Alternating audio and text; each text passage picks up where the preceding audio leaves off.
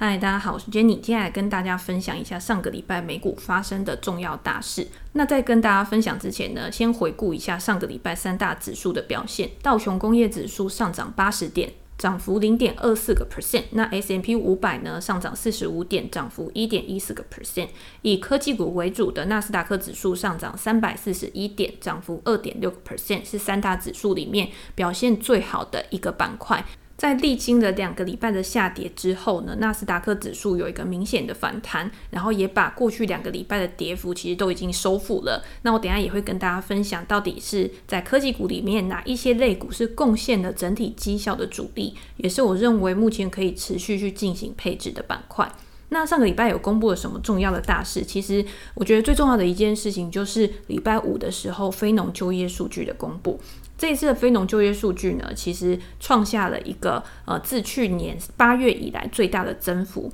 新增就业人口达到九十一点六万人，是好于市场预期的六十四点七万。其实这个差距是还蛮大的。失业率呢，也比上个月的六点二个 percent 下滑到六个 percent，然后是去年三月以来的新低。所以大家可以知道，就是目前美国的经济状况还是在一个呃复苏的轨道上面，这个趋势是没有改变的。那我之前在 Facebook 或者是在我的 Podcast 里面都有提到，在趋势没有改变的情况下，其实大家不用太去担心市场上面有什么很重大的变化，因为联准会它不可能因为一两次的数据，然后就去改变它原本的一个政策方向，一定是要看到一个比较中长期的一个呃趋势发展，然后达到疫情之前的水准的时候，才会有一个比较明显的态度转向，然后去思考说有没有想要紧缩的这个问题。那如果大家去细看这一次的就业数据，不同的产业别的话，你也可以发现到，呃，去年影响最大的产业呢，在这一个月它的增长其实是更大的，然后也是这个月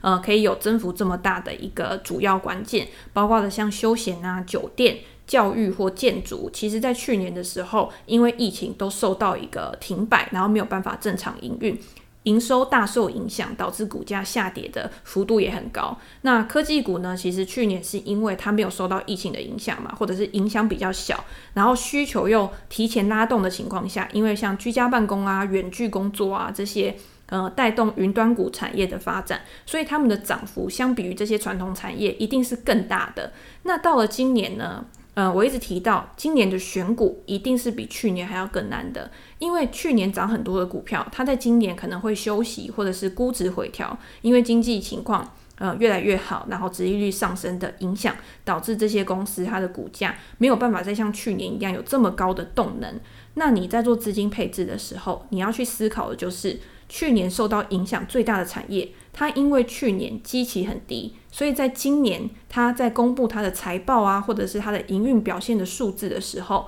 可能会有更高的几率可以优于市场的预期。那优于市场的预期呢，通常也会导致股价的一个上涨反应。这个就是美股呃高效率市场常常会发生的一个现象。所以我自己是认为啦，就是这些复苏概念股现在有可能还正走到一半而已。当然，你说它没有办法像科技股的去年一样一直不断的飙升，它可能就是休息一下再上涨，休息一下再上涨。可是如果你去看真的实际的数据去印证你自己的想法的话，你会发现就是说，在疫苗的普及，然后各地逐渐解封，然后室内娱乐休闲设施啊都一直不断的在开放，迪士尼啊、环球影城它也开始就是呃有计划的去开放它的入园人数，那这些呢，其实在去年的时候，他们这些收入是完全终止的。那如果今天开放了之后，它一定可以把它的营收慢慢的回到它正常的水准，这个还不算成长哦。然后只是让它的呃营收跟获利可以回到原本的样子而已。这就是第一个催化剂嘛。那第二个催化剂就是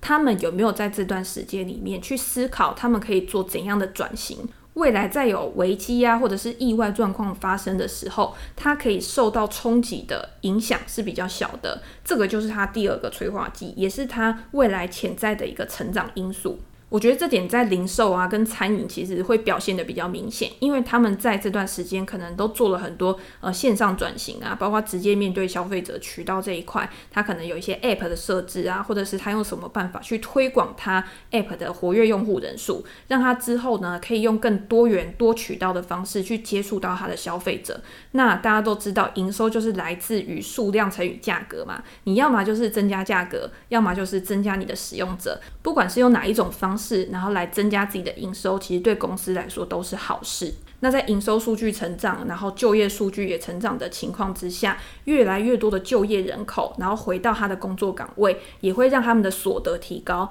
那大家都知道，经济其实是一个正向循环的概念。今天他们的所得提高之后，他们也会增加自己的消费。那这些消费呢，其实也不是流到别的地方去，又会再流到这些企业里面，让他去做更多的呃支出啊投资，然后更多的支出跟投资之后呢，又带动了需求，让经济可以。持续的维持成长的状况，那当然大家也会担心说，经济如果一直这样成长下去啊，会不会哪一天有过热的倾向，然后导致通货膨胀，然后促使联准会呢在未来可能更快的会去采取一个紧缩的措施。但是我觉得大家现在去担心这些事情真的是太早了，因为现在通膨其实也还没有到达联准会说的水准，那失业率呢也没有达到我们之前说自然失业率四个 percent 的水准，所以你现在。你还是在关注，就是整个大盘的目前趋势有没有改变？第二个就是你想要买的公司，它的基本面、它的体质到底好不好？那在大盘的趋势没有改变的情况下，你不想选股，你就去买 S M P 五百指数的 ETF，其实就是跟着未来的经济成长一起获利嘛。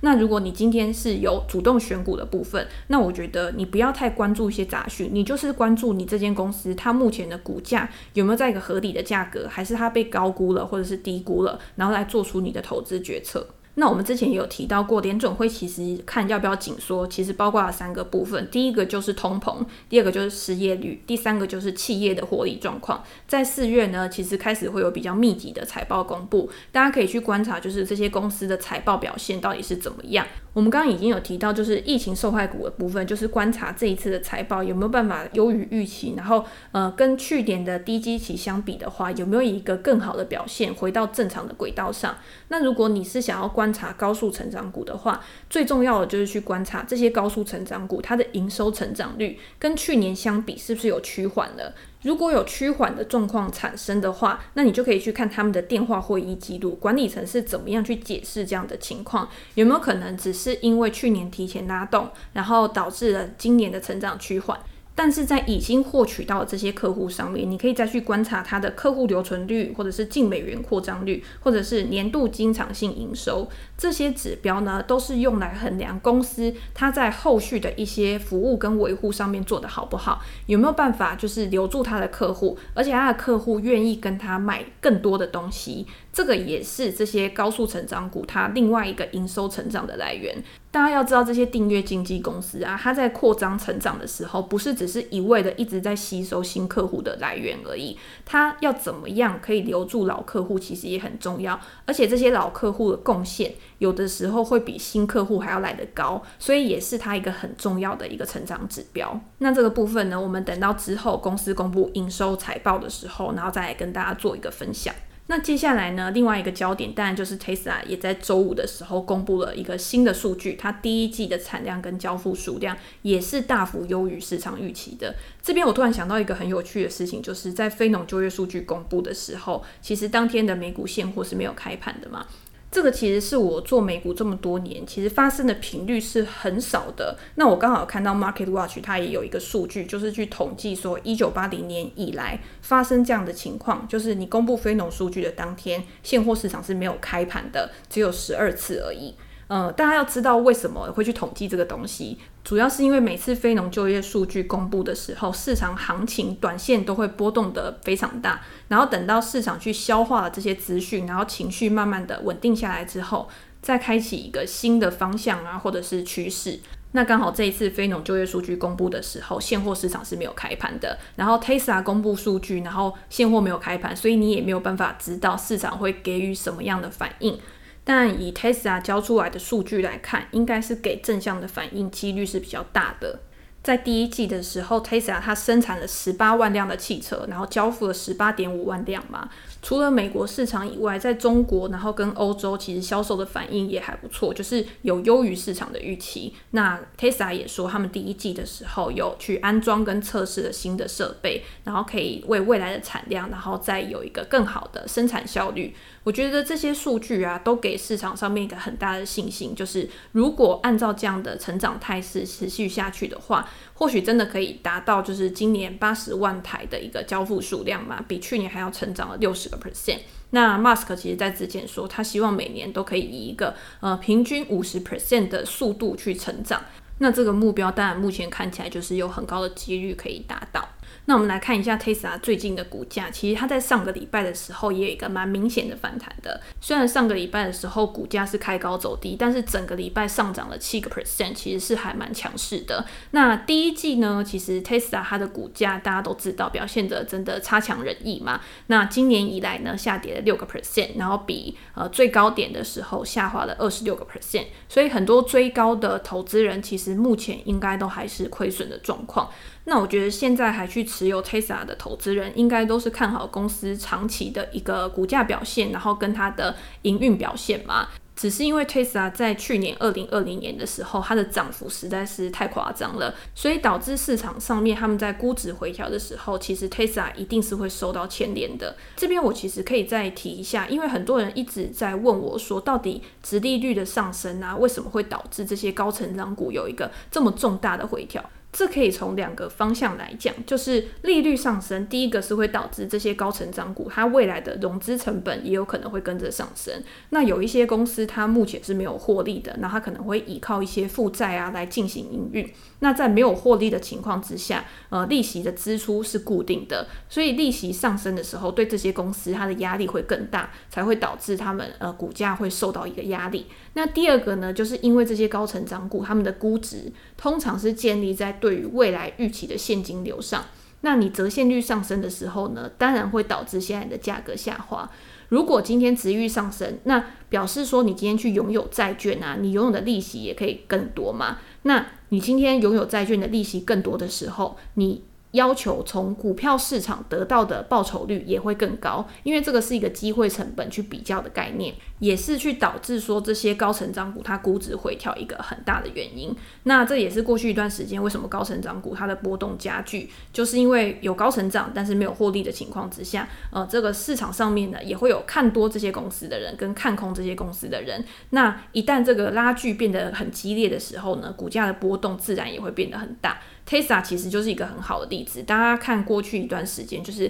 看多 Tesla 的人是极端的看多，觉得它的股价可以涨到很高的水准，甚至像呃 ARK 的 Cathy Wood，他其实对 Tesla 二零二五年的估值就已经到了呃三千美元嘛，这个在我们前两篇的 Podcast 里面就有做过讨论。那看空 Tesla 的人呢，可能觉得他是一文不值啊，或者是呃只靠着梦想，然后在欺骗社会大众跟投资人。那我觉得。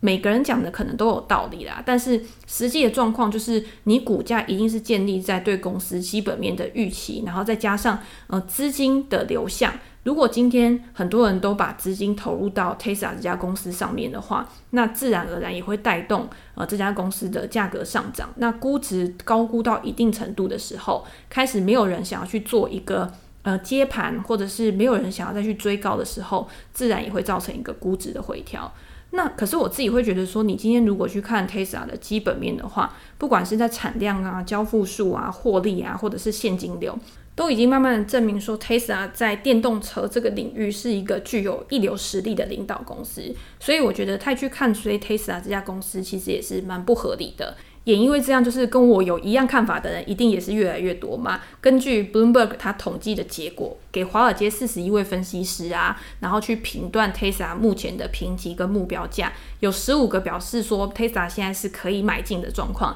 十四个是维持持有，那只有十二个是说你应该要卖出 Tesla 的股票，就是对它的未来不太看好。那目标的价格呢？从最低的一百三十五美元，然后到最高的一千零三十六美元，差距达到九百零一美元，其实也是还蛮大的一个分歧。不过我觉得，呃，虽然说这个价格有一个很大的分歧，但是市场上面资金的流动跟他做出的投资决策其实是呃最准的。如果你去看 Tesla 的做空比率的话，就会发现，相比于一年之前，甚至是更久之前啊，其实做空 Tesla 的人已经越来越少了。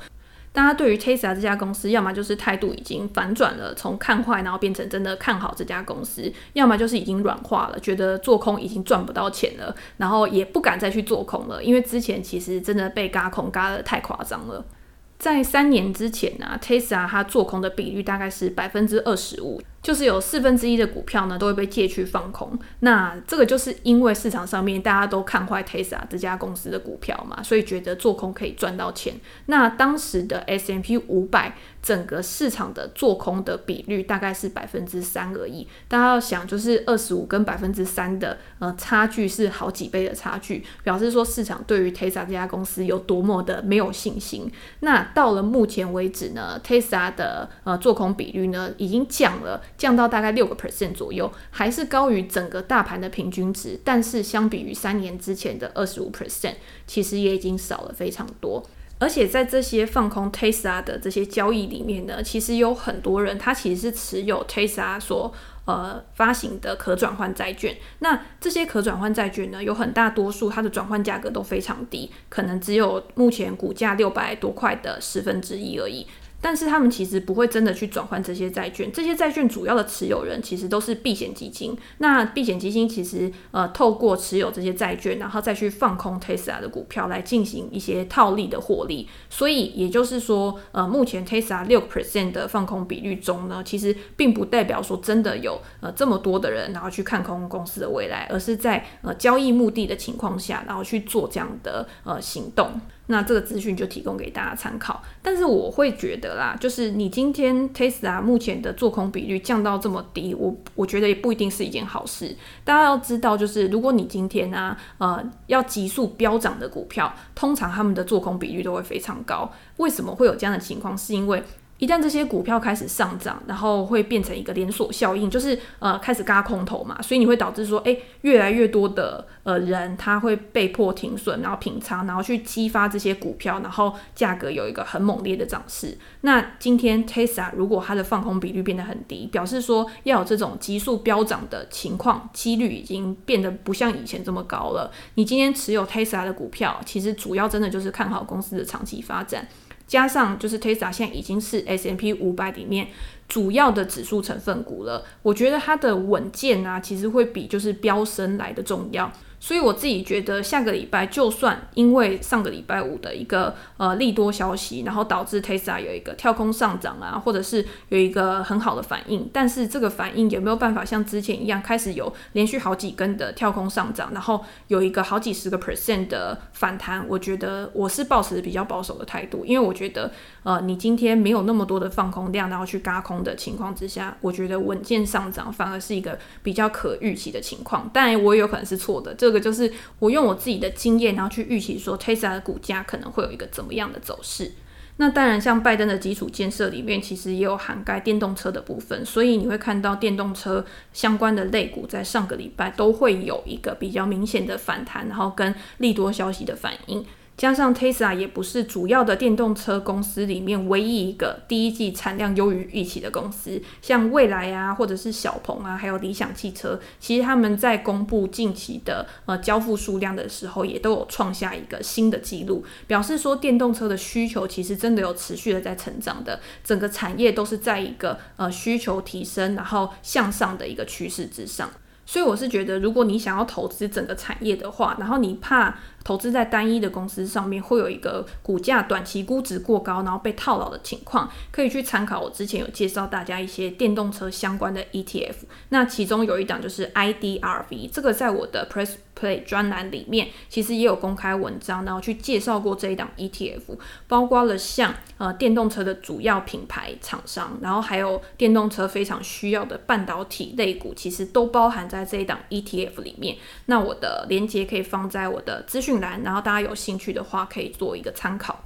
那最后，我觉得可以值得一提的，就是拜登二点五兆美元的一个激励方案嘛。那主要当然就是我们之前提过，像基础建设的部分是呃很重要的一块，然后里里面还包含了电动车。那还有一个大家可以特别去注意的，就是呃拜登在他这一次的激励方案里面呢，也有提到对于半导体的投资计划。包括了五百亿美元去补贴半导体产业，然后在制造啊或者是研发方面，然后可以让呃美国自己国家的企业有一个更好的发展。大家都知道，最近因为芯片短缺的问题，然后造成很多车厂都有呃暂停生产。那包括像福特啊、通用这些传统车厂，其实也受到很大的影响。然后对于他们在这一季甚至今年的获利呢，可能都会有一个还蛮严重的影响。停工呢，不只是对于一个企业它的财报造成影响，对于它的工人其实也有很大的影响，因为他们已经没有办法去工作了嘛。那没有工作就没有收入。那在我们之前讲过，你没有收入就没有消费，所以对于美国的整体经济其实是一个非常负面的作用。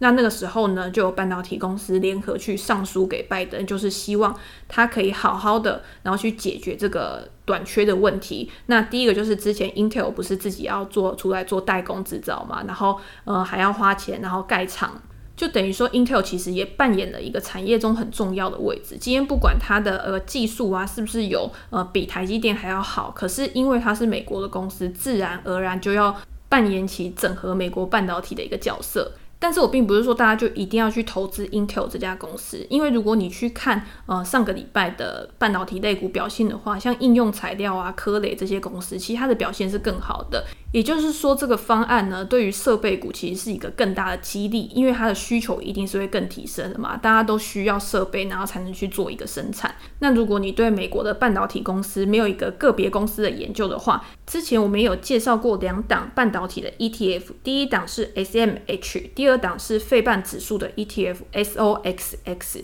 这两档呢，其实就是囊括了所有跟半导体产业相关的呃公司，然后做成一档 ETF。那你如果投资整个产业的话，其实呃半导体产业好，相关的供应链也同样都会受惠。投资 ETF 当然就是最简单的方式。大家要知道，半导体是一个在未来，不管是五 G 啊，或者是电动车啊，或者是各个产业，都会有一个非常强劲需求，然后持续性需求的一个产业。也是我之前一直认为说，如果今天科技股回调的话，你今天可以把资金配置在大型的全职股，因为我觉得大型的全职股，呃，在市场波动的时候，其实它相对是比较抗跌的。另外一个就是半导体类股，因为半导体类股它的需求目前就是非常的旺盛。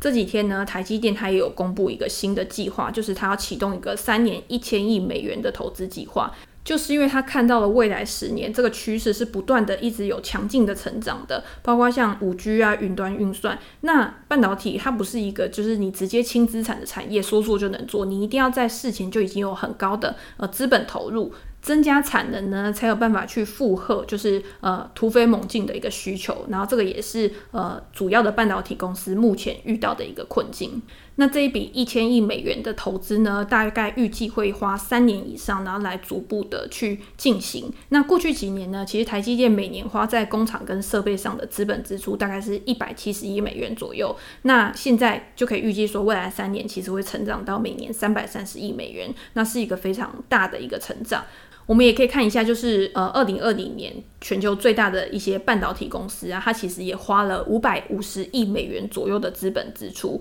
然后其中这些支出呢，有百分之九十都是在最大的五十家公司上面。这个可以告诉我们什么？就是今天半导体公司啊，它其实也是非常的具有一个规模优势的。如果你今天呢，你不具规模的话，其实很难跟市场上面现在技术最领先，然后拥有最多设备，然后产能最高的呃公司去做竞争。那你今天买 ETF 的同时呢，其实因为它是按照指数的呃成分市值来决定它的权重的嘛，你一定是可以买到这些公司，而且一次就是把全部都买下来。所以这也是我蛮建议大家去呃投资 ETF 的原因，你就可以用定期定额的方式啊，然后去分批布局这些具有未来成长性的产业，然后让自己可以跟着这些产业的成长一起来获利。提供给大家做一个参考。那今天呢，呃，上个礼拜的重要大事我大概就分享到这边。如果大家还想要知道进一步的资讯，就是呃，在这个半导体产业里面呢、我更看好的公司是哪一些的话，呃，这边跟大家工商一下，就是在四月十号以前订阅我的 Press Play 专栏呢是有九折优惠的。那四月十号之后呢，除了这个九折优惠没有之外，因为专栏已经累积了四百篇的文章了嘛，